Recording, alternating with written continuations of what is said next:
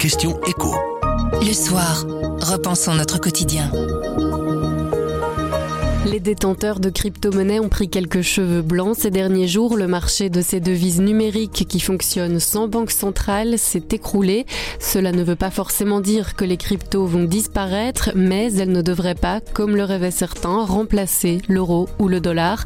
Le crash a révélé le côté pile de la pièce. Le marché de ces monnaies sans État a besoin d'un ancrage sur la monnaie d'État. C'est l'analyse de Dominique Burns du service économie qui nous explique pourquoi le Bitcoin ou le Terra ne remplaceront pas l'euro ou le dollar. Je m'appelle Sandrine Puissant et vous écoutez la question écho du soir.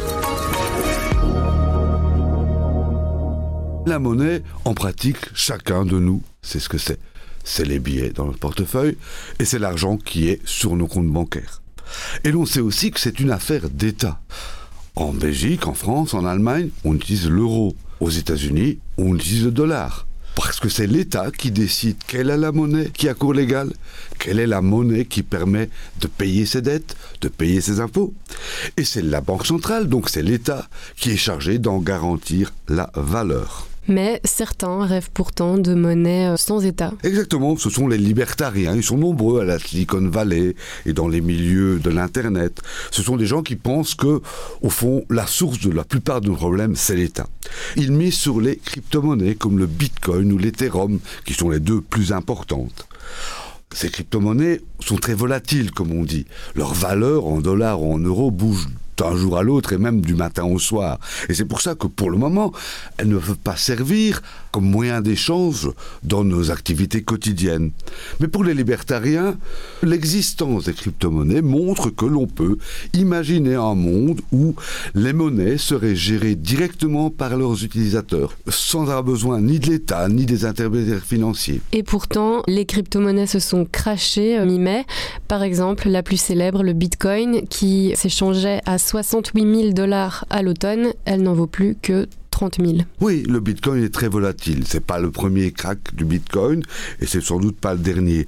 Mais le crack a surtout révélé l'importance de ce qu'on appelle les stablecoins.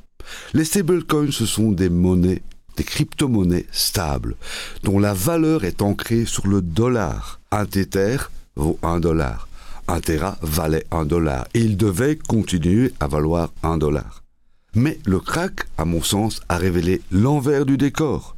Quand les stablecoins ont décroché, le crack s'est accentué.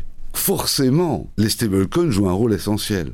Ils doivent être là. Et si elles doivent être là, ça veut dire que le dollar est derrière, ou l'euro est derrière. Autrement dit, le marché a besoin que certaines crypto-monnaies soient ancrées sur la monnaie de l'État. Et le corollaire s'ensuit logiquement. Si les cryptos dépendent pour leur existence même de la monnaie de l'État, eh bien, elles ne pourront jamais s'y substituer. Les cryptos, le bitcoin ou l'Ethereum ne remplaceront jamais le dollar ou l'euro. La question écho du soir, ce sont des clés pour répondre à une question de l'actualité économique tous les mardis sur notre site, notre application et votre plateforme de podcast préférée. À mardi.